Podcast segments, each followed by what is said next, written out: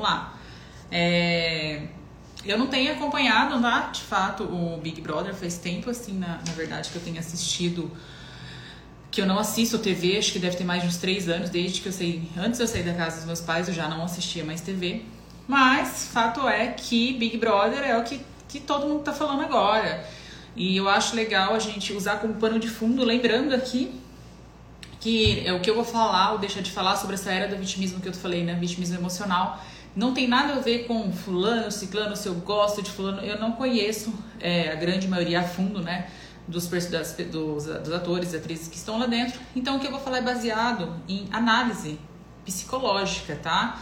Então, não é uma análise assim, não sou. É, eu não tenho formação em psicologia, lembrando isso, tá? Eu, eu sou formada em, em coaching e estudo muito sobre estudo da mente. Tô aí nesse, nesse, nessa caminhada já tem quase 10 anos.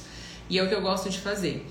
Principalmente depois que eu conhecia a psicanálise, tudo né, essa questão do Freud, principalmente sobre o inconsciente. Então é isso, eu quero falar sobre essa questão da prática, prática que eu tenho, né, de mais de 4 mil horas de atendimento, e sobre o que está acontecendo ali dentro. E aí, se não levar como verdade absoluta, pode buscar a informação que eu acho isso bastante interessante. Mas vamos lá. E não tem como, né? Por mais que a gente não assista Big Brother, assim, é, a gente acaba sabendo o que está acontecendo, principalmente essa repercussão que teve do Fiuk, né? E ontem eu acabei não vendo, é, que eu fiquei sabendo que saiu uma outra polêmica. Enfim, Big Brother vai ser polêmica todos os dias. Mas eu queria falar o quê? Contexto geral. O que está acontecendo? O que, que essa era de vitimismo que a gente está vivendo e que ali só demonstra o que de fato já está acontecendo e ali evidenciou, né? Principalmente nessa última, nesse, nesse último Big Brother que, que, que eu estou falando. Bom, vamos lá. Reitero falar, eu só estou usando a mídia para repercutir né, essa repercussão que está tendo, para usar como pano de fundo para que vocês entendam o que está acontecendo ali dentro. Não sei se vocês sabem ou não, eu acho que é interessante essa questão de que saber de onde veio o Big Brother, né? Inclusive eu tô, tava até com o livro dele aqui, não tô não. De George Orwell, ele fez é, é, Big Brother teve origem em 1900 desse livro, né? George Orwell, Orwell, nossa, Orwell. George, ele escreveu o livro 1984. Na verdade, ele escreveu em 1948, mas o livro dele, é, ele fez um trocadilho e colocou 1984, que se deu nessa na origem desse livro, é um, que na verdade o Big Brother ele começou na Holanda. Eu até coloquei aqui em Endemol, na Holanda, baseado nesse livro. E ele fez um, um, trocadilho, né? Então ele falava do grande irmão, que é uma paráfrase da sociedade, que era uma sociedade que vivia vigiada, ficava vigiada o tempo todo.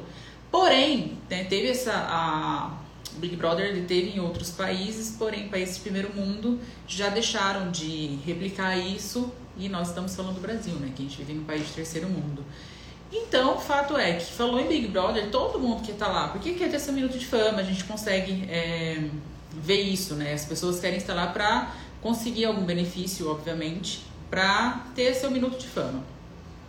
E, e, com tudo isso, como tudo, a minha exposição aqui, a exposição das pessoas, é, quando colocam, né, fazem o tipo de vídeo que eu tô fazendo, as pessoas vão para um Big Brother, onde é a casa mais vigiada do Brasil, ela vai ter o ônus disso, é inevitável, né? Então, a, as pessoas entraram nessa edição, tá? Lembrando que eu estou falando dessa edição elas entraram ali pro Big Brother, e em especial nessa questão do Fiuk, que é o que eu mais vou falar aqui, pra não ter um ônus, né? Então quer que seja tudo fofinho, bonitinho, porque aquele negócio, quando a gente tá aqui no Instagram, nas redes sociais, a gente consegue colocar aquilo que a gente quer, né? Então, se eu venho aqui e falo em verdades, você só vai saber buscando, quiçá, ou me conhecendo. Depois, fato, fato é que você não consegue saber se o que eu tô te falando é verdade ou não. Ou se eu demonstro ser muito boazinha, se realmente eu sou. Mas ali a gente fala da casa mais vigiada do Brasil, onde você vai vendo comportamentos das pessoas. Inclusive, e falo de comportamento, eu falo de um, de vídeo do Victor Santos, que é do Metaforando, que ele fala sobre linguagem corporal, que eu acho interessante que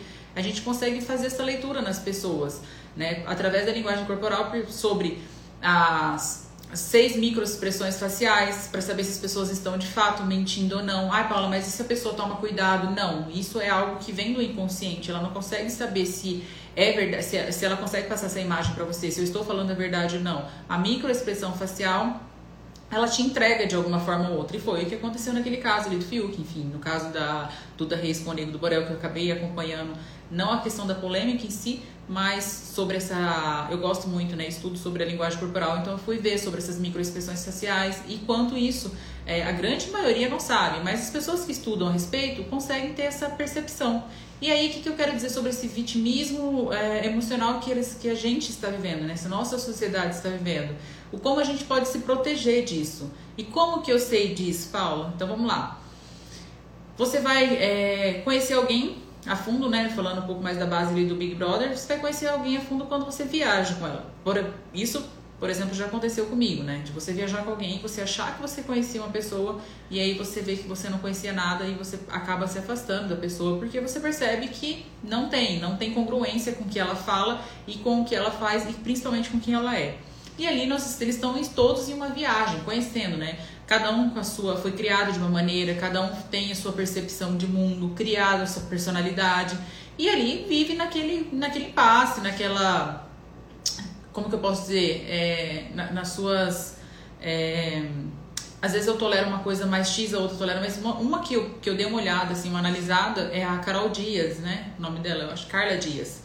A Carla eu achei uma pessoa bem assim, né? Tá demonstrando isso, a gente tem ainda um, um bastante período na frente, mas é uma pessoa, eu acho que ela teve linfoma ou câncer, eu não sei mas ela, eu achei ela uma pessoa assim que me parece ser verdadeira, principalmente analisando o fato da linguagem corporal quando ela fala alguma coisa condiz bastante com o que ela é. Muito cedo para falar alguma coisa ainda, mas olhando o contexto geral é uma pessoa que eu tive uma afeição de autenticidade maior, digamos assim, tá?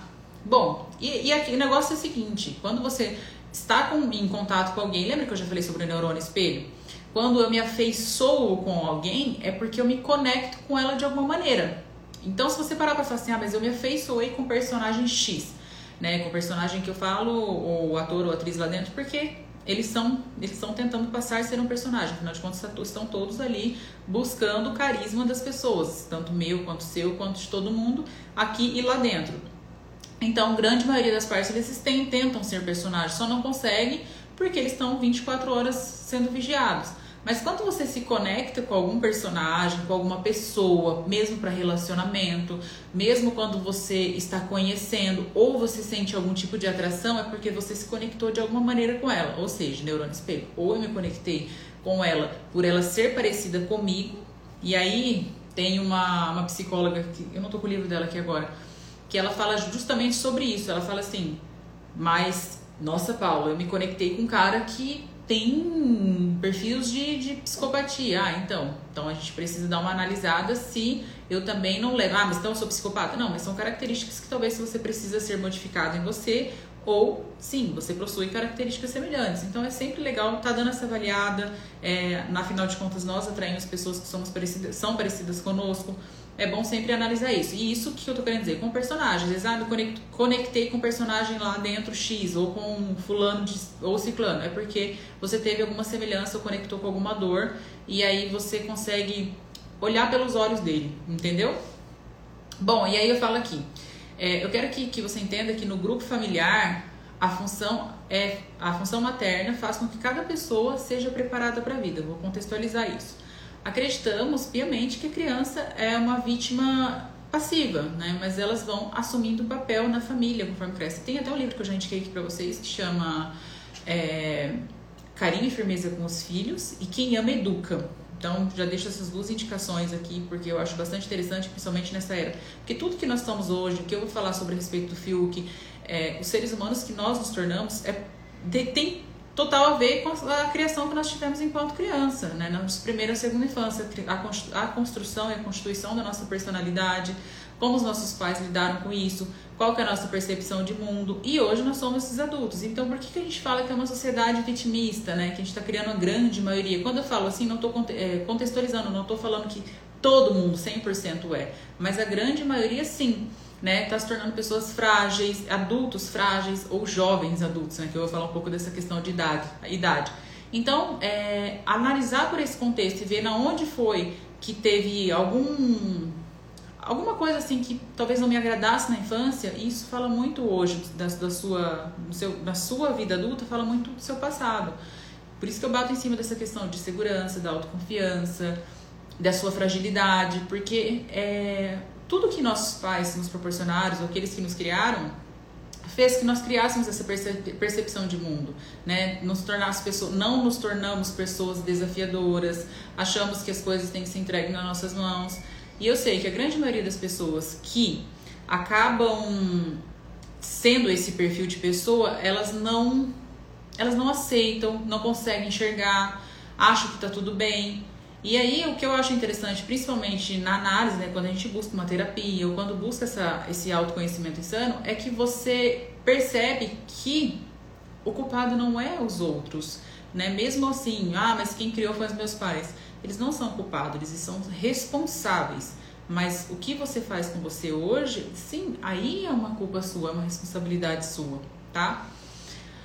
As pessoas vão lá, né, no Big Brother para se expor, mas não querem sofrer dolo nenhum. Na verdade, nós somos condicionados a isso, né? Quando a gente faz algo ou quando a gente quer muito alguma coisa, a gente não busca olhar o ponto negativo. Normalmente a gente usa muito, é, costuma muito olhar o ponto positivo, né? Assim como eu falo, tem muitas mães que ainda não foram mães ou que já são mães que é, elas fantasiam a maternidade, né? Ou romantizam a maternidade. E aí se frustram quando são costumam apenas olhar o lado positivo de ser mãe, né? Aí esquece de olhar que mãe fica acordada a noite inteira, que o papel da materno é mais N mais de responsabilidade que o paterno. E aí começa aquela por que, que eu não pensei antes? Por que, que eu não vi antes? Na verdade, as pessoas não param para olhar o lado negativo antes. E aí acaba criando uma certa frustração, né? Por um aumento né, antes do, do, do, do acontecido de expectativa. Então é bem bom, assim, toda vez que a gente for olhar algo antes, ah, tá, eu vou fazer um vídeo e pode ser que eu seja criticada nesse vídeo, tá tudo bem. Se eu sei que eu vou fazer um vídeo e pode ser que eu seja criticada, ou se eu vou fazer um trabalho e pode ser que eu seja criticada, eu tenho que estar preparado para essa crítica. E lembrando que a crítica às vezes é, não é sobre você, é sobre o que você faz e da maioria das vezes não é sobre você, é sobre o outro. Então quando eu critico o outro, eu estou falando de mim, eu não estou falando do outro. Então, quando eu falo, ah, mas eu não acho que o trabalho dele ficou bom, não, achei que estava. Nossa, aí às vezes eu falo da minha incompetência e eu coloco essa crítica, né, essa autocrítica minha na, no trabalho do outro. Então, é muito válido a gente sempre lembrar isso, né? Então, eu coloquei aqui.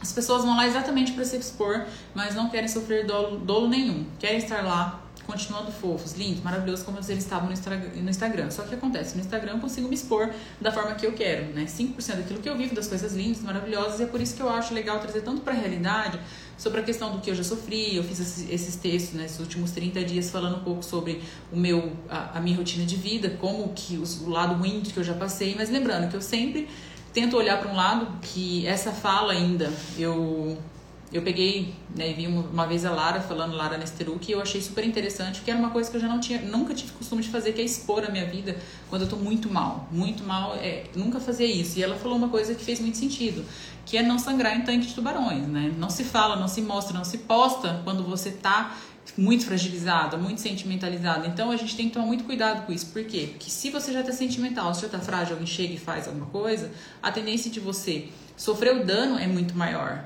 Então, a gente tem que sempre tentar olhar para o lado da racionalidade nesses fatos para que a gente não sofra mais, né? Deixa eu só puxar um pouco a câmera aqui. Para a gente não sofra mais e que seja prejudicial a nós mesmos. Então, ah, lembrando que a gente está sempre sujeito a crítica ou a elogios também, mas a gente sempre, se você tiver 50 elogios e uma crítica, a gente sempre vai acabar é, dando mais atenção para a crítica do que para elogio, porque está condicionado a nós, seres humanos. Então não é com você, não é comigo, é com todo mundo. E aí vai daquilo, eu absorvo ou eu olho para aquilo e falo, ah, ela não falou de mim, ela falou do outro. É muito difícil quando você atinge o grau de maturidade, você consegue entender mais isso, que é o que eu até vou falar um pouquinho aqui agora. Bom, eu coloquei aqui que surgiu a polêmica, que eu fui até dar uma bugada nisso para dar uma olhada, da mãe do Fiuk, né? Porque o pessoal falou, ah, a mãe do Fiuk é a Glória Pires. Ela falou que não. Ela fez até uma música e a mãe dele fez uma, uma música revidando. Mas o fato é que fui dar uma olhada na questão de que ela tá tentando de todas as maneiras proteger o filho, falar do filho que não, que não é isso, que não é aquilo. E aí o filho que deve ter uns 30 ou 31 anos. O que isso quer dizer? Uma mãe que é, é muito pesado falar que errou nessa, nessa educação mas ela tem culpa e culpa não, ela tem responsabilidade no que ele é hoje, porque um menino que tem 30, né, que é um jovem, que a gente fala que hoje é fase jovem adulto, a gente pode chamar alguém de adulto, isso na psicologia, que 40 anos, acima dos 40 anos, ele é adulto. Jovem adulto está dos 25 aos 40 agora, né? 39, 40 anos. Então ele é um jovem adulto que tem 30 anos e que não sabe. A mãe não quer deixar se proteger sozinho, não quer deixar que o filho lide com as consequências que ele mesmo colocou sobre ele. Então aqui eu coloco aqui, né? Está protegendo o filho de 31 anos, que ele está se expondo e que ele tem que saber que pode cair coisas boas e coisas ruins, que ele deve estar preparado para enfrentar a vida. E ao declarar, e aí teve uma polêmica que ele declarou que ele tem o déficit de atenção, né, que é o TDAH. E isso não invalida, ah, mas fulano, tadinho, tem TDAH. As pessoas acham que só porque tem um tipo de transtorno, isso invalida o que ele é. Não, não invalida a inteligência, não invalida, tanto é que eu até coloquei aqui para falar. A Sabrina Sato tem, Jim Carrey tem, Tom Cruise, Will Smith. Então isso não invalida o sucesso, o que ele pode ser, o que ele deixa de ser.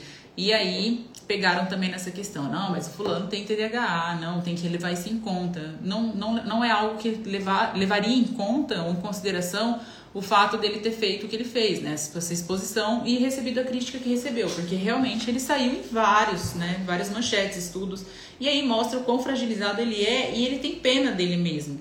Então, isso é uma frase que eu ouvi essa semana, ou semana passada, se eu não me engano, é, que também fez muito sentido, que pessoas de sucesso, elas não têm, elas não têm, é, elas não sentem pena delas mesmas, elas não se sentem fragilizadas, elas não se sentem vitimistas, então, o ponto inicial é esse. Eu não preciso ficar o tempo todo com dó de mim. Ai, mas ai, tô muito cansada. Nossa, mas eu, eu vou para lá, vou para cá e eu preciso trabalhar. Eu acho que eu trabalho demais. Não, as pessoas de sucesso elas não têm isso. Elas não têm esse perfil vitimistas. E aí o choro dele foi um choro de total pena, de dó dele mesmo. Porque aí eu acho que ele falou aquilo que ele falou e aí ele pensou, puta, que merda que eu fiz, né? Talvez é, o que o, o Vitor Santos fez uma análise né, comportamental das microexpressões expressões faciais dele, e ele fala bastante sobre que possivelmente não dá para fazer uma análise muito concreta a respeito, mas olhando a microexpressão, que possivelmente ele teria ingerido algum tipo de bebida alcoólica, alguma substância química, e que pode ser que tenha levado ele a tomar esse, também esse tipo de atitude, o que não invalida o que ele tenha dito, tá? E aí eu até coloquei aqui, ó, isso é uma construção da nossa personalidade. E construção é isso, é construído dentro de casa. Quais que são as nossas construções? Do 0 aos 6 anos, na nossa primeira infância, dos 6 aos 12 anos, que é os contatos que nós temos com nossos pais. Isso começa a nossa construção. Paula, então tá, minha construção de personalidade vai até os 12 anos, depois fechou. Não, a sua construção ela é eterna. Quem fala bastante isso também é no Coffee ou Olavo de Carvalho. Ele fala sobre essa construção da personalidade que as, a gente pode ir mudando, é, a gente tem vários tipos de personalidades que podem ser adquiridas conforme o tempo, mas a gente tem uma base estrutural, onde nós firmamos isso na nossa primeira e nossa segunda infância. Isso vai ditar nós, os seres humanos adultos que nós vamos ser. Quais são as possíveis é, maneiras de relacionamento com as pessoas, como que foi essa convivência familiar. Então toda a minha construção, a minha, a sua, veio da nossa base do nosso seio familiar, na nossa construção da personalidade. Eu indico aqui que eu falei sobre o Vitor Santos do Metaforando, que ele fez uma análise, análise, de linguagem corporal, né? Que eu, eu basicamente confio muito, sempre estou lá assistindo e que não vou entrar em detalhes sobre se ele fato de ou não, porque tem muito adiante ainda, né? Porque o que ele falou, ele vai precisar segurar agora. E é isso que eu falo aqui sempre. O que a gente fala precisa segurar. Óbvio que o fato da gente errar em algumas coisas não deixa de ser autêntico, não deixa de a gente ser um ser humano. O, o, fato de eu falar algo que, um erro que eu cometi, não invalida quem eu sou, os meus princípios, os meus valores, desde que a gente tenha essa humildade de falar, olha, eu errei XYZ as pessoas caem matando em cima das pessoas que têm algum erro, né? Comete algum tipo de erro, como se a gente não tivesse nenhum erro. Não, eu não acredito que seja isso. Lembrando, eu não tenho nada contra a Fiuk, não tenho, eu tô falando de uma é, de um estudo de personalidade que tem que, né, grande maioria das pessoas fizeram na área e eu falei, bom, vou falar aqui também, resolvi falar para que vocês entendessem e trouxessem isso como exemplo para gente para que nós podemos se proteger, né? Obrigada, lindona. E, e, que pessoas são, são essas que nós é, não estão aguentando nada? Que no caso dele, né? 31 anos. Aí você para faz uma análise. A pessoa fala, ah, chorando lá, não, porque ele começou a carreira dele na malhação. Quem, quem é ele? Quem é, é ele para de repente. Que pessoas são essas, né? Quem é o Fiuk que está mostrando para a sociedade que ele é uma pessoa fragilizada e ainda pede perdão por ser homem? né? Que homens são esses que a sociedade é, tá olhando e de repente admirando? E infelizmente, até coloquei um texto aqui no final sobre valorizar uma pessoa que ou então me conectar, jovens que se conectam, né? Ele, a gente fala muito também dessa questão de Felipe Neto, lembrando que não tem nada contra as pessoas deles, eu estou falando de um estudo e de comportamental que é passado para essa nossa geração e o quanto isso afeta os nossos jovens, nossas, as crianças que estão, sendo, que estão crescendo, analisando esse contexto e como que os pais possam, né, vocês enquanto os pais mães, possam blindar isso, né, pelos seus filhos. Com o tempo, as pessoas sim se tornam perseguidoras. Por quê? pessoa que é vitimista demais, uma hora ela vai também se tornar perseguidora. Porque eu sou muito vítima, vítima. Aí uma hora o meu copo enche derrama e eu preciso colocar isso a alguém. Então, essas pessoas que têm perfis de vitimistas, em algum momento elas passam a ser perseguidoras. Bom, eu coloquei aqui, ó, nós nascemos no seio de nossa, da família, ou a personalidade é construída ali, como eu acabei de explicar, pelo pai, pela mãe ou por aquele que te criou, nosso tutor, enfim. Mas que seres humanos são esses que não estão suportando mais frustrações, eles não suportam mais nenhum tipo de contrariedade, não sabem mais se desafiar. E a adolescência, com tudo isso, ela alargou-se, como eu coloquei para falei para vocês esses dias até nos stories. A adolescência agora vai dos 12 aos 25. Então, na psicologia a gente pode falar para para pessoa assim que tem 24 anos, não, ele ainda é um adolescente. Ah, mas e agora, depois dos 25? Dos 25 ele é um jovem partindo para uma próxima fase, que é um adulto. E até que idade vai isso? 40. Por que que alargou? Por causa da nossa da educação mesmo que os pais têm dado para esses filhos. Filhos com 30 e poucos anos, 40 anos, até 40 anos dentro de casa, não estão preparados, não têm maturidade suficiente para ter um lar, para sair, para constituir a sua própria família. E é isso que eu vou acabar falando agora dos quatro pilares da maturidade. Como eu sei que eu preciso ter maturidade para isso? Como eu sinto que eu tenho? Paula, como eu sei que eu já sou é, e aí, isso que a gente fala na psicologia da idade, isso não interfere na questão, ah, mas eu tenho 30 anos agora, então eu sou um jovem adulto, um jovem adulto que está na sua fase com as suas responsabilidades dos quatro pilares adquiridas. É diferente quando a gente fala sobre. É, e aí agora até tem o, os adolescentes que é, chega dessa fase, né, dos 15 aos 20 anos aí, é, que seria essa adolescentes que estão vivendo a sua fase enquanto criança. Então, por exemplo, assim, se eu pego dos 15, dos 12 aos 25 anos, chegou com 25, a pessoa vai pela idade dela passar para uma idade jovem, mas elas vivem a idade ainda de adolescente por falta de maturidade. E por que isso, Paulo? Pela educação baseada que eles receberam. Então, assim, não quero ir para faculdade. Isso não, não tô querendo dizer para vocês que deve ser a faculdade. Então, eu não quero fazer um curso, não quero adquirir nenhum tipo de responsabilidade. Porque o segundo grau, se eu não me engano, a gente vai chegar um pouco adiante, do segundo pilar da maturidade é o quê? Primeiro pilar é você é, ir para a escolaridade, né? Então, ter um grau de escolaridade. Primeiro pilar, pilar da maturidade.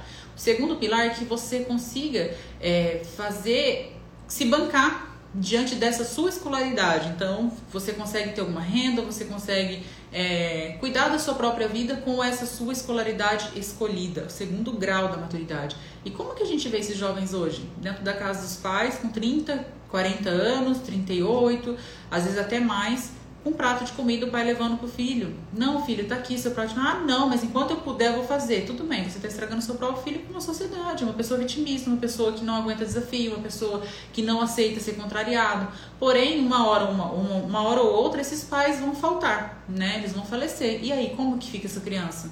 Né? Essa criança em corpo de adulto, porque não, cresce, não criou maturidade, entra para um estado depressivo.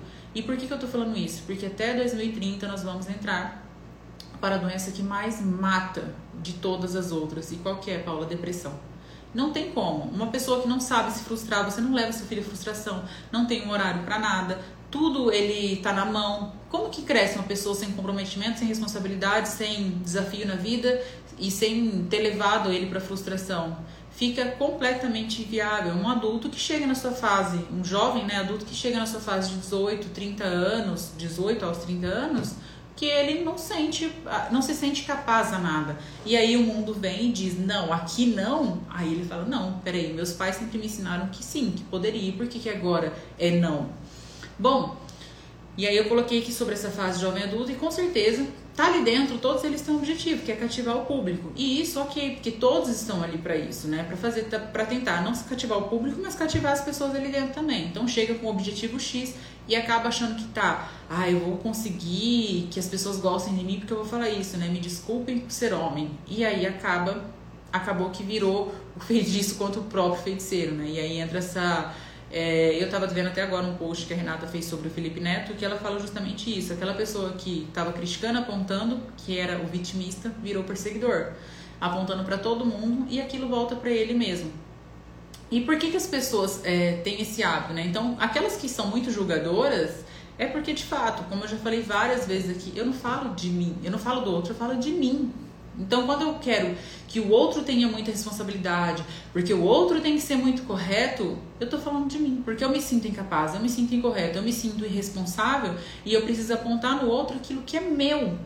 E eu falo que se a grande maioria das pessoas soubessem disso, com efetividade, que tem tudo a ver essa questão, elas não teriam tanto problema com o que as pessoas dizem a respeito dela.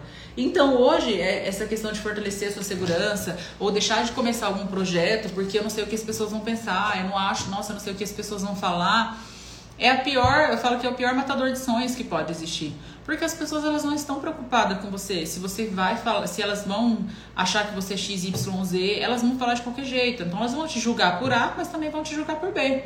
E aí, se você está bem firmada na sua segurança, sua autoestima, na sua quem você sabe quem você é, seus, seus princípios, seus valores, isso para você pouco importa. Você continua fazendo aquilo que você acha que é o certo, que você tem que ser feito. E se o outro não gosta, eu te sinto muito a porta da casa, a porta da, da rua, a serventia da casa. Saia, né? É isso que as pessoas devem parar e pensar. Contextualizando nessa questão, ah, mas eu não vou, porque vai que a minha tia não vai gostar, vai que a minha amiga vai achar ruim. E fato é, quando você fala de alguma coisa, por que, que eu falo assim, ó, você pode fazer mil vídeos no TikTok, mil vídeos no TikTok, todo mundo tá achando engraçado. Faz um vídeo falando alguma coisa que você tá vendendo que você tá ganhando ganhar dinheiro.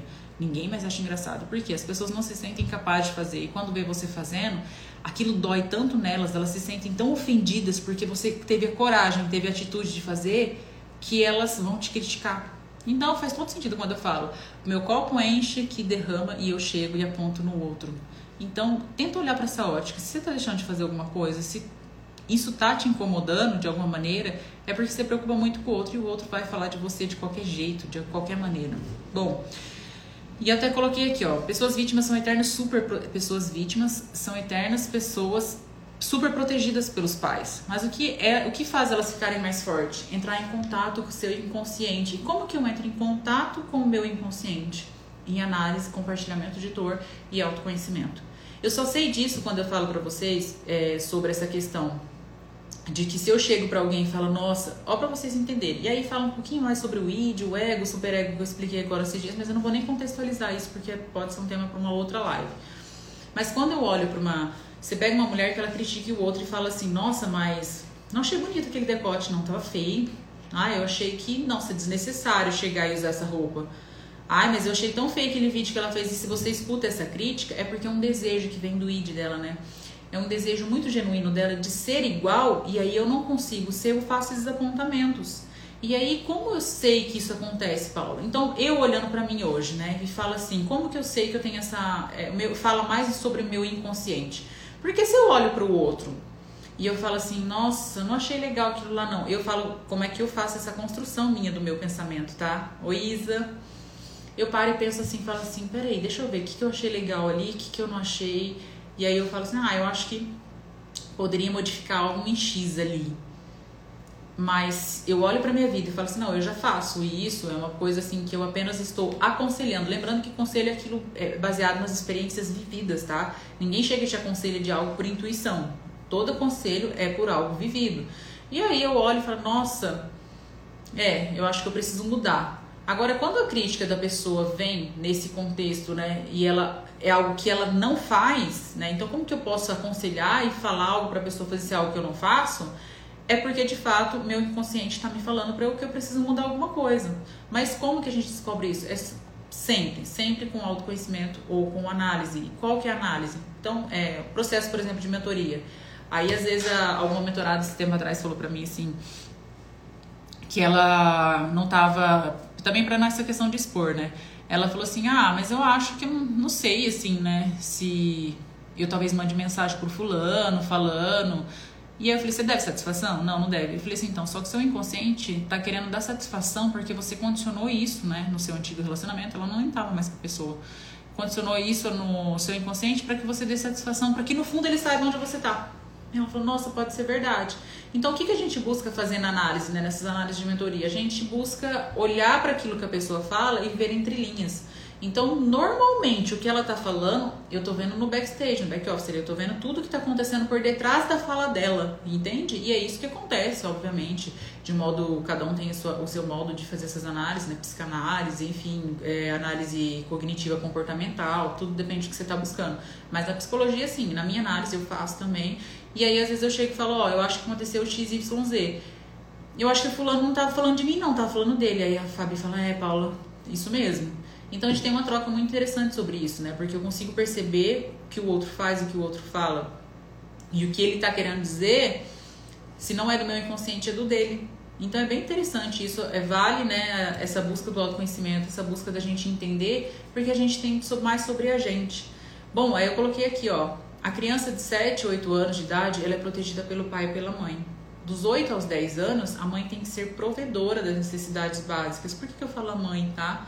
porque a, o nosso maior pilar de, de, como que eu posso dizer, de, a gente nasceu dali, né, da barriga da mãe, de, de conexão é com a nossa mãe. Então, o peso da mãe é muito maior do que o, o paterno, né? E quem fala isso é no livro, nossa, deixa eu lembrar agora.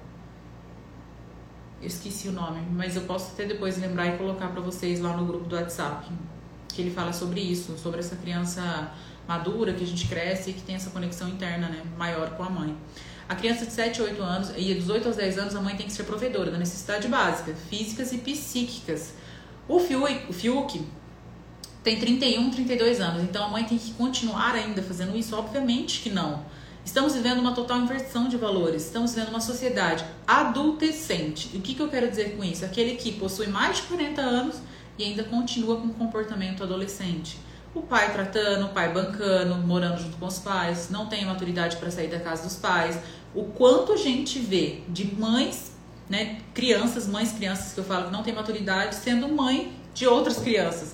Quantos maridos, né, pais e homens que a gente vê sendo pais, sendo assumindo uma certa responsabilidade em casar, mas não consegue ter maturidade para bancar uma casa. Entende? É muito complicado isso porque tudo isso é responsabilidade dos pais, da educação que deram. Não, meu filho não nasceu assim para ficar cuidando da casa desse jeito, não. Aí tem o tanto de reclamação, vocês não estão entendendo, que várias mulheres chegam até mim e falam, Paula, mas meu marido só quer saber de jogar videogame ou ficar no celular fazendo, jogando joguinho. Eu fico, what? Tipo, que belo marido que foram arrumar, né?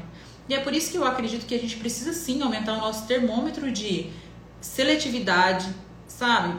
Mulheres fortes têm que se relacionar com homens fortes, homens fortes precisam se relacionar com mulheres fortes. E por que, eu tô falando da questão do condicionamento de homens?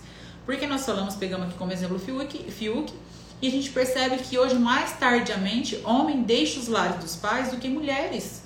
Né? Então, assim, ai, Paula, mulher tem um peso menor? Sim, nós temos um peso menor porque o homem, desde, né, desde que é homem, foi o provedor da casa. Então isso não quer dizer que ele precise só bancar, não. Eu falo, eu falo por mim, eu sou uma mulher solteira, independente, moro sozinha, banco a minha vida.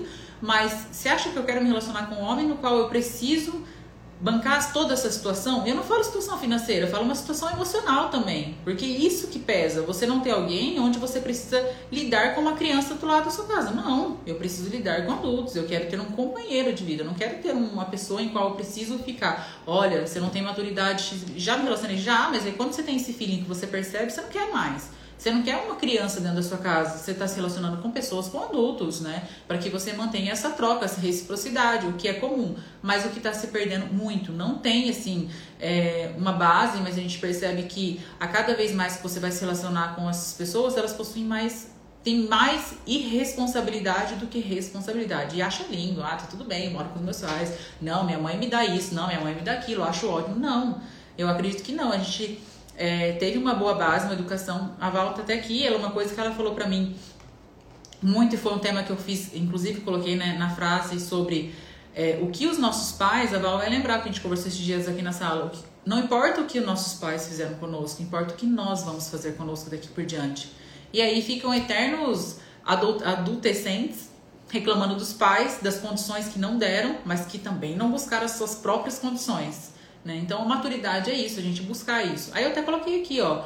É, está uma era de que tem se criado os filhos fracos, ninguém vai para casa mais vigiado do Brasil e quer se privar que fale de você. Por exemplo, o Nego do Borel, eu coloquei aqui Duda Reis, inclusive os pais se exporam elas, expuseram né, a, a Dudas, é, foram lá e colocavam as coisas na mídia, que eu fui né, para dar uma pesquisada nisso também, para dar uma olhada, expuseram elas, colocaram ela, ela em exposição, Aí tinha momentos, e, e, que isso foi colocado até em tese na, na no nosso grupo lá, né, na, nessa de estudo de, sobre a psicologia, estudo da mente, sobre o, a análise que foi feita com ela, os pais expuseram. Então, às vezes, a Duda saía desse relacionamento em que ela estava em crise e ia desabafar com o pai e com a mãe. Quando essa menina retornava para casa do, do, do ex, né, do atual, no caso agora ex, é, os pais colocavam ela em exposição. Não, porque ela falou XYZ para mim. Aí você vê que como que eu busco uma ajuda que é, tá no meu seio familiar, precisa ser resolvido ali dentro? E como que eu vou lá e faço uma exposição de alto nível desse, sendo que aquilo é uma responsabilidade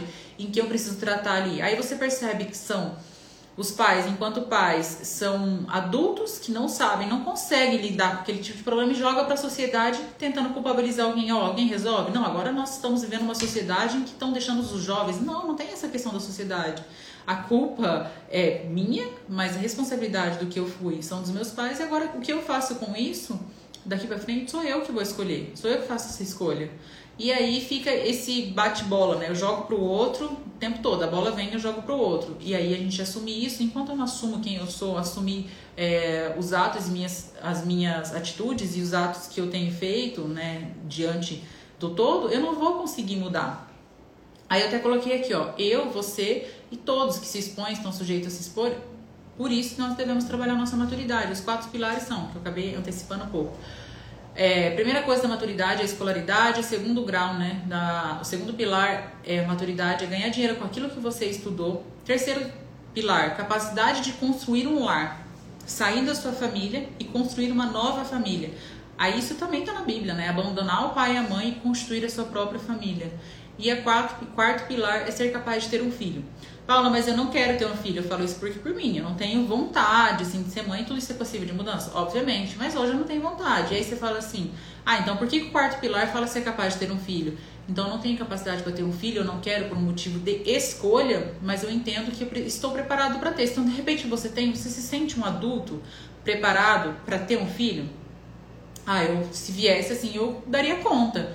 Então é isso, eu falo maturidade para que você entenda isso, né? E não de repente essas mães, é, crianças, né? Mãe, mães, crianças que têm outras crianças que não sabem lidar com esse contexto todo que eu estou falando, sobre é, ajudar nessa construção da personalidade, enfim, você sente que você tem essa preparação.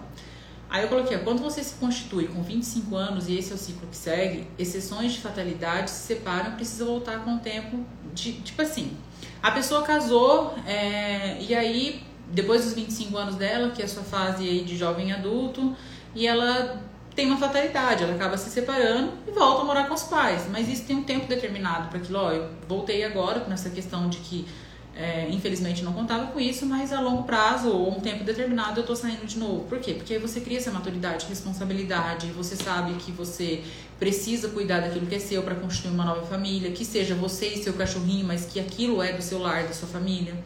Bom, eu até coloquei aqui, ó, característica da mãe, enquanto o filho tem até os 12 anos, exercer a função para os estímulos, para que a personalidade se construa. Uma outra característica é possibilitar uma simiose saudável, para a criança se constituir e depois ela sair. E também tem uma outra constituição da característica, que é a função materna, que pode ser exercida pela mãe ou qualquer pessoa que exerça essa função compreender e codificar a linguagem do filho para ele constituir na vida. Senão, ele vai ser quem na vida, né? Vai ser um banana, uma criança em, em corpo de adulto, que é o que a gente mais tem visto acontecer. Então, eu coloquei aqui, ó, filhos com a preocupação de como que nós conseguimos avaliar um adulto olho Filho, nessa era que a gente está, né? Porque pelo menos na minha época eu não tinha essa questão de celular, de a gente ficar com o celular o tempo todo. Então, filhos com dependência do smartphone, ficar o dia todo assistindo, fica, tem criança que fica mais de 10 horas no celular. Isso chega a ser bizarro e absurdo. E aí, a, até a Itália fez no Itália Alerta, fez um. Eu até comentei aqui sobre esse alerta de que aumentou o índice de crianças de 12 a 18 anos chegando em hospitais vítimas de suicídio, tentativa de suicídio em 90%. Isso tem muito a ver com a questão da tecnologia, né? Da criança ficar o tempo todo no celular, ela não desenvolve sua criatividade. Por que, que nós estamos entrando para uma era onde nós não temos jovens com criatividade aguçada? Porque não fica no ócio. A criança ela precisa ficar no ócio, ela precisa aguçar essa criatividade dela, precisa ter contato com animais, contato com a natureza. E é nesse ponto onde eu falo que a responsabilidade dos pais essa construção de personalidade. Ai, Paula, mas você não é mãe, é difícil de aguentar a criança dentro de casa. Por isso que você precisa ter maturidade que é o quarto pilar da maturidade, né, da construção da, da, da maturidade, para que você saiba disso, né? Ter filhos não é uma questão de, de você de estar brincando, né? É uma questão além de ser de escolha, você precisa entender que a responsabilidade do que ele vai se tornar é completamente sua. Bom, aí eu até coloquei aqui que seres humanos são esses que estamos criando, né? Que são tão valentes para a vida, que você sente que é isso, crianças dramáticas, vitimizadas, a pior coisa que tem é você ter que conviver, como eu disse agora, enquanto companheiro, enquanto criança, enfim, é conviver com pessoas é, fracas, vitimizadas o tempo todo, uma pessoa que fica sempre colocando a culpa em terceiro. Então, assim, escolha companheiros e amigos tão forte quanto você é. Aí eu coloquei aqui, ó, Big Brother, você não pode, BBB, né? Você não pode nem falar nada, porque se você é branca, você tem que espiar todos os outros pecados das pessoas brancas. Se fulano tá lá dentro é negro, você tem que tomar cuidado como você vai falar com ele, porque senão você está sendo racista. Se você fala todos, não, você tem que falar nova linguagem que eles estão querendo né, colocar, que é tode, todes. E aí entrei até um pouquinho aqui, até separei o livro para falar. No geral, nós estamos usando um pano de fundo para falar do BBB, mas é a sociedade que nós estamos vivendo. Você não pode colocar nada. Se você olhar para a cara da pessoa, e eu tava um, um dia no eu, tava, eu mesma estava nos Estados Unidos, no metrô, e aí lá no Subway, Subway e aí o, eu tava com umas duas amigas. E aí entrou um negro, né? Eu não sabia disso, né? Mas lá tem muita gente negra, né? Em Nova York é uma das cidades que mais tem. E aí eu só sei que começou tipo uma discussão, uma amiga tô com a ligação. Uma amiga minha pegou e falou assim: "Não, ele tava discutindo com a outra porque ele entrou no no metrô, no subway, a moça olhou pra cara dele, ele já falou, o que foi que você tá olhando pra mim? Só porque eu sou negra você é branca? Aí eu fiquei assim, eu falei, sério? Ela falou assim, sério. Eu falei, gente, como que pode, assim, a pessoa... É algo interno dentro dela, óbvio que é algo, assim, é, que ela... É um problema que ela teve tem com ela dentro isso vem do racismo desde a infância dele ele vem carregando isso e aumentando não só carregando mas constituindo essa construindo ainda mais isso e aí eu fiquei assim passada e a gente vive essa sociedade que é onde você olha pro lado, às vezes você não tá olhando normal. Não, por que você tá olhando? Porque é negro. Não, você não pode falar nada. Não, porque eu tenho direito. E é muito complicado isso, né? A gente vive uma sociedade totalmente fragilizada, principalmente psicologicamente. As marchinhas do Silvio Santos não podem mais ser cantadas, pois hoje são considerados machista e racista. E aí eu falo que sociedade é essa que tá vivendo, que a gente está vivendo, né? Onde não pode ser falado nada, porque ou o que eu visto dita quem eu sou, ou o que eu falo, dependendo da forma que eu falo, ou é racismo e a pessoa se sente ofendida. E aí a gente entende o quê? Que isso vai ficar pior. Porque, na verdade, o, que, o sentimento que ela tem, que ela expõe, que ela acredita que seja racismo, ou sei lá, o que ela pensa, é o que está dentro dela. Então, o que está dentro dela, eu não tenho controle, eu tenho controle do que está dentro de mim. E olhe lá, o que está dentro dela é um problema dela. Então, fica com aquelas mochilinhas das emoções que é o que eu falo para vocês aqui, com ela, não comigo. Bom, eu coloquei assim, ó, no geral, é, lembra? Até coloquei aqui, ó, homens fortes criam tempos fáceis e tempos fáceis geram homens fracos, né? Vamos colocar aqui uma, uma, um parênteses pro Fiuk. Mas homens fracos criam tempos difíceis e tempos difíceis geram homens fortes. É um ciclo, como tudo na vida. E aí eu coloquei uma, um adendo de novo pro livro Quem Ama Educa. E eu falando também né, do livro Criando Filhos com Firmeza e Carinho, carinho e firmeza na criação dos filhos, alguma coisa assim. Bom, eu coloquei assim, ó, com 30 anos os filhos já estão tomando conta dos pais e não o inverso. Até que idade você fica tomando conta dos seus filhos? Pais que fazem o prato dos filhos, dão tudo nas mãos. É a demonização do masculino e do feminino. Uma coisa que é o que eu falo sempre é machismo e feminismo. E a outra coisa é masculinidade e feminilidade. Não tem nada a ver. Eu até separei o livro aqui, ó, Feminismo Perversão e Subversão da Ana, da Ana Campanholo, que é deputada estadual ou federal, se não me engano. Ela escreveu esse livro e fala sobre desde os princípios, desde o século XV, que era o feminismo. E o feminismo ele não nasce da. Até fiz uma dando um resumo aqui, não nasce do feminismo dessas que estão é, a favor do aborto e que vai lá e rasga o sutiã, não, porque agora eu sou quem eu sou, é, você deve a mulher. E aquilo assim, vai falar para uma feminista que você não concorda com ela. E aí aquela sororidade que elas tanto pregam é te linchar, né? Porque elas desejam até a morte das pessoas, porque elas não concordam com o que você fala. Então você não tem poder de escolha, ou você fica quieta, ou você não... Eu normalmente nem discuto, né? Ah, é, não, tá legal. Não entro em tese, porque para mim discutir com um tolo e um idiota é que você fica mais enfurecida e te tira toda a sua energia. Então deixa achar, para mim não vai mudar nada se tornou empoderado porque o homem volta mutilado na guerra e teve muita evidência isso desses casos do Fiuk, né? Porque o homem, a, o feminismo não nasce o feminismo daquela disso que eu acabei de falar. Se tornou empoderada porque o homem volta mutilado da guerra e a mulher teve que ir para o mercado de trabalho para fazer o recurso para casa, trazer recurso para casa. E assim e assim foi, depois da Segunda Guerra Mundial, muitas mulheres foram trabalhar para trazer recursos, porque os homens não tinham condições mais de sair.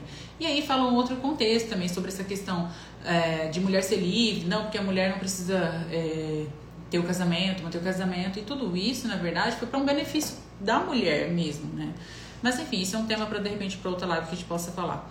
E eu coloquei assim, ó, você quer um homem que não sabe trocar uma lâmpada e aquele homem que protege. E aí a gente estava falando esses dias, né? Eu estava até comentando com a Fabi, minha psicóloga, eu falei assim, cadê esses homens que a mulher colocam, se colocam na frente da mulher para a questão da proteção, proteger sua família, proteger seu lar, porque a gente olha e fala assim, isso é a verdadeira versão do masculino e não do machismo, né? Que você consegue olhar para essa para uma sociedade onde você vê que os homens se escondem atrás das mulheres, né? E quando acontece alguma coisa, eles colocam a mulher adiante na frente dele para que elas resolvam uma situação delas. Então o que a gente fala, a gente precisa disso não, não que tu queimou a lâmpada, não, daqui que eu troco para você, que enfrenta, que protege, que vai além, que dá para sua vida em, em favor da sua família. É isso que a gente está vendo cada dia mais escasso, né? Carol Conca usa feminismo para justificar tirania e bullying. Ah, essa aí é outra, né, que eu tava dando uma, uma pesquisada hoje sobre essa questão, que pode ser que a gente faça até uma live falando dela, que ela tá bem eh, entrou essa política do cancelamento, né? Os próprios que falavam muito essa política do cancelamento estão sendo cancelados, né? Então, ela é outra que, que logo vai sair bastante repercussão sobre ela. Aí eu até coloquei aqui, ó, homens qualquer coisa hoje chamam a mãe, porque não aguentam mais, não querem mais e vão correr para os braços da mãe. Então qualquer coisa, ah não, mas eu fui falar com a minha mãe, não, fui recorrer. Ah, mas eu quero comprar X coisa, vou ver com a minha mãe. Oh my God, não sei não, não sei o que está acontecendo, né? Eu não sei se as nossas mães criaram mulheres fortes e os homens fracos ou que aconteceu, assim, de, de, de uma educação, de uma responsabilidade em que você quer super proteger, obviamente, né? Os pais que é, têm, criam filhos nessa proporção é por super proteção, né? Criam filhos frágeis. Não, tudo é meu, não, tudo eu que. E aí, mãe, ainda bem que você criou três mulheres, né? E fortes ainda. Porque olha, é difícil. Essa edição especial do, do BBB está passando o limite do politicamente correto. Os nossos erros nos fazem crescer e lá não se pode errar em absolutamente nada. Na verdade, não se pode errar em nada que você é cancelado, não se pode errar em nada na, na mídia porque você é criticado. Aí as pessoas que criticam 100%, 100% das vezes são aquelas, aquelas que estão são errantes o tempo todo. Porque aí elas ficam assim: "Ah, fulano também errou, vamos lá, vamos lá apontar o dedinho". Porque pessoas que têm maturidade e que têm uma inteligência emocional, não são aquelas que vão lá comentar em site de fofoca, não são aquelas que vão lá apontar o dedo no primeiro erro. Normalmente essas pessoas que fazem isso é porque justamente elas estão fazendo esse apontamento porque elas são errantes o tempo todo. Elas se sentem culpadas e vitimizadas e aí ela preciso colocar isso no, no jogar essa mochilinha da emoção no colo do outro para me sentir aliviado. Ai, não sou eu que erro, ele também erra. Tirando essa parte dele, depois eu não acompanho, eu concordo demais. Ai, que bom. Na verdade, assim, eu não assisto. Eu tô, tenho visto o que traz de repercussão e olhando para esse pano de fundo para uma questão de uma análise porque fica mais fácil e acessível, né? Então, quando você fala de alguém que onde todo mundo tem esse acesso de estar tá vendo, se eu der um Google, Google e colocar lá qual é a fala do Fiuk, Fiuk vocês conseguem ter mais acessibilidade. E sim, né, é um programa que tem muita repercussão, né? As pessoas gostam. Agora um ponto aqui, e eu não tô, não tô querendo criticar quem assista, tá bom? Pessoas que estão ali assistindo esse ciclo de pessoas vitimizadas é porque elas se conectam. Então, eu me sinto vitimizada também. Paula, mas eu assisto porque eu acho que, que é interessante um passar de tempo. Tudo bem. Mas em algum ponto você precisa melhorar esse aspecto para que você não se conecte a ponto de deixar só passar o tempo. Talvez se eu olhar e ver, nossa, estou me conectando com aquele fulano, eu gostei dele. Quais são os pontos que talvez eu possa, características que eu possa ser melhorada diante disso, né? Juliette, por ter errado e ter assumido o erro, está sendo massacrada por um grupo que se acha Então, eu vi bastante sobre isso também. Juliette, eu fiquei sabendo que ela está um pouco mais é, deixada de lado por conta desse grupo e que eles vivem falando mal delas. Mas você entende que quando. Eu até falo assim, ó. Isso é um fato, um dado de realidade. Quando você chega num, numa escola, por exemplo, se você coloca seu filho numa escola, quem que são as pessoas que tendem a acolher são as pessoas mais frágeis, são as pessoas mais.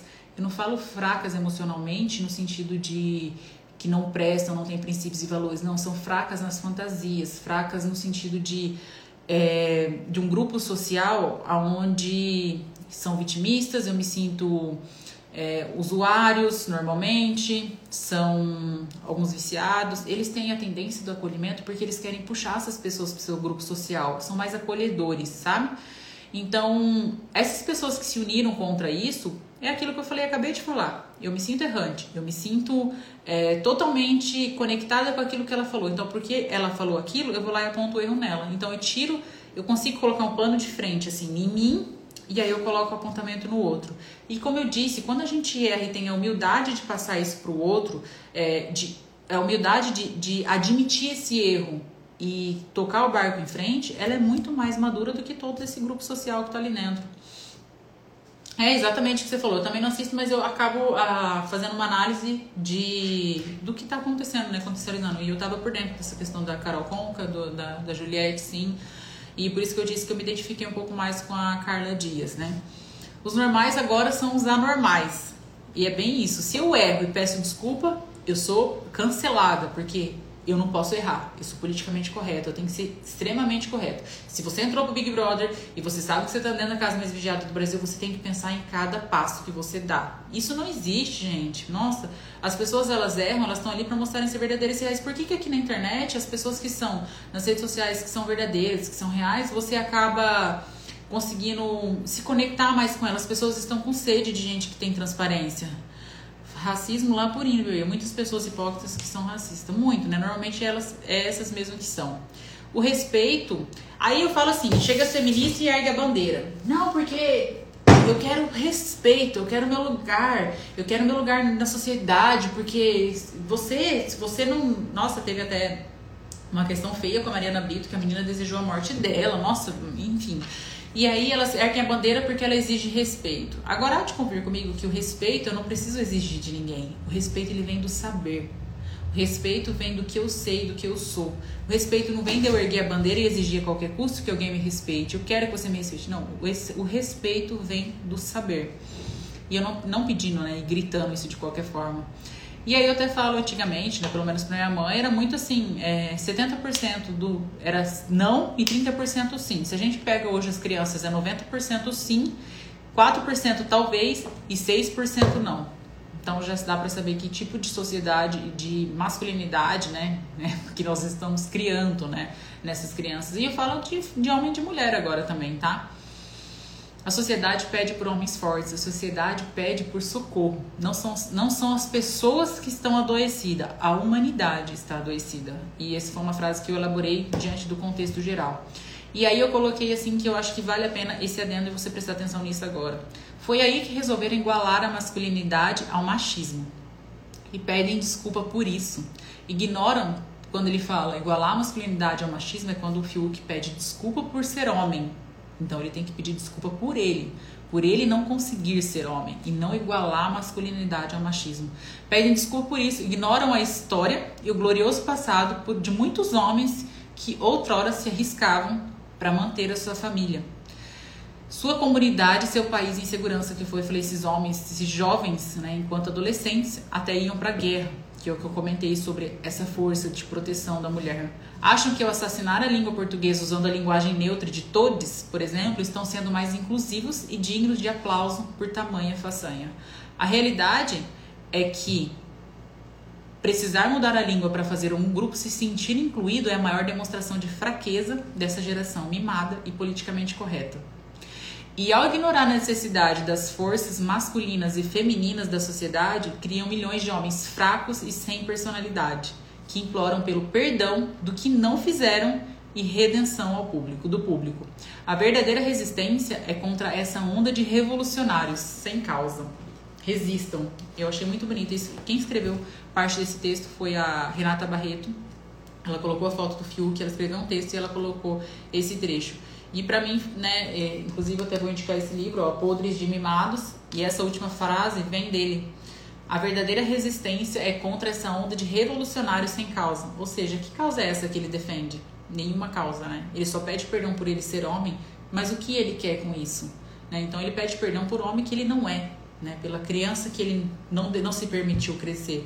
Então esse livro aqui é muito legal, muito sensacional que é do As Consequências do Sentimentalismo Tóxico, Teodoro. O mesmo autor da Vida na Sarjeta, vale muito a pena. Bom, é isso, eu acho que ficou um pouco mais. É, se eu pudesse falar de todo o contexto disso, é. Criam, né? Se nós. O que fizeram com a gente é, sobre essa educação, sobre a gente querer culpar os nossos pais, o que fizeram conosco, não nos importa. O que nós vamos fazer conosco que nos importa. Criar nossos filhos baseado na masculinidade de fato e na, na nossa feminilidade, e não na, no feminismo e no machismo. Isso não tem a ver. Criar homens fortes, saber falar não, levar a criança à frustração para que ela não cresça né, com essa insegurança, com essa baixa autoestima e que ela sim resista aos desafios, resista aos nãos da vida e busque sim, sempre pelo sim, busque sempre pelo fortalecer aquilo que ela tem de mais importante, que é os seus princípios e valores. Vou colocar agora uma, uma frase, né, inclusive que foi essa parte dessa frase que eu contextualizei aqui né, na, na live toda e eu acabei escrevendo ela e falei, ah, eu quero colocar essa frase. Então a autoria dela é minha mesmo é, falando sobre que a sociedade, nós não estamos com pessoas adoecidas, isso me preocupa bastante, né, sobre essa, esse dado que, que foi, que, que trouxe, né, sobre a, a questão do, da depressão. Inclusive, né, eu tenho um grupo do WhatsApp onde eu vou estar trazendo mais informações. Eu vou colocar, eu vou fazer um lançamento, né, para uma imersão que vai ser um Instagram fechado, mas eu vou colocar maiores informações no grupo e também aqui para vocês, que vai ser provavelmente dia 18 de fevereiro, tá? A sua, primeiro, a sua primeira live faz cada vez mais sentido hoje. Olha que interessante, né? A Mania de uma Mineira, que a gente sempre conversa por aqui, ela sempre tá aqui nessas lives. E essa semana eu quero falar para vocês, vou até colocar uma enquete sobre a construção, construção não, a importância da família na construção da personalidade de uma criança. E por que, que eu falo tanto do passado? Para vocês entenderem que o que você foi faz sentido no que você é. E o que você é só vai fazer sentido no que você vai ser se você conseguir entender o que você viveu. Então, nessa imersão que eu estou montando, que ela já está quase pronta para fazer esse lançamento, que vai ser super extremamente acessível, é justamente para você saber em que ponto que eu preciso olhar lá para trás, pegar, trazer ele adiante, modificar para eu conseguir prosseguir. Aonde eu me perdi? Por quem sou eu essa que eu não consigo falar diante de uma câmera porque eu acho que eu sou é, ignorante ou que eu não consigo ser boa o suficiente, que sempre vai ter alguém melhor. Que pessoa é essa que eu não consigo me frustrar com alguma coisa e eu já caio para uma ansiedade, uma depressão? Aí eu não consigo ter pensamentos bons, eu sempre vou levando isso é, para o lado pessimismo e aquilo vai. Não consigo manter bons relacionamentos, eu não consigo ser uma pessoa. Que eu já coloquei várias vezes fotos para vocês. Eu vi que tem duas perguntas aqui, deixa eu abrir agora. Oi, Pamela. Ah, não estava conseguindo aqui.